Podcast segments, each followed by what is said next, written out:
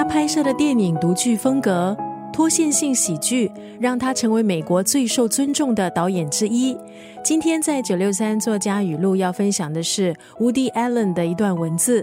他除了是电影导演、编剧，也是演员，还有作家。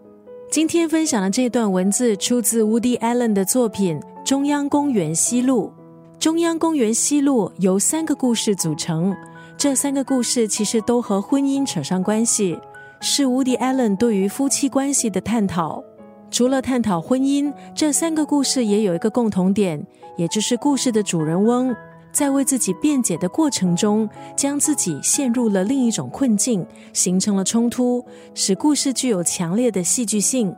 中央公园西路的三个故事，利用犀利还有极具喜剧化的风格来探讨婚姻这个主题，当中也不乏对维持婚姻十分重要的元素——爱还有性的探讨。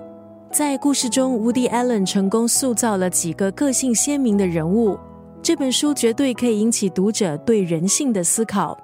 今天在空中就要分享当中的这段文字：每个人都有不可告人的秘密。有自己的渴望、欲望，还有难以启齿的需要，所以日子要过下去，人们就要学会宽恕。刚刚那段文字出自美国知名电影导演、编剧、演员 Woody Allen 的作品《中央公园西路》。故事里的主人翁不断为自己找理由来掩饰自己的所作所为，到了最后还是不可避免的陷入窘境。如果你看过 Woody Allen 的电影作品，或许你也会对他的这本书感兴趣。今天在九六三作家语录分享的是中央公园西路当中的这一段文字：每个人都有不可告人的秘密，有自己的渴求、欲望，还有难以启齿的需要。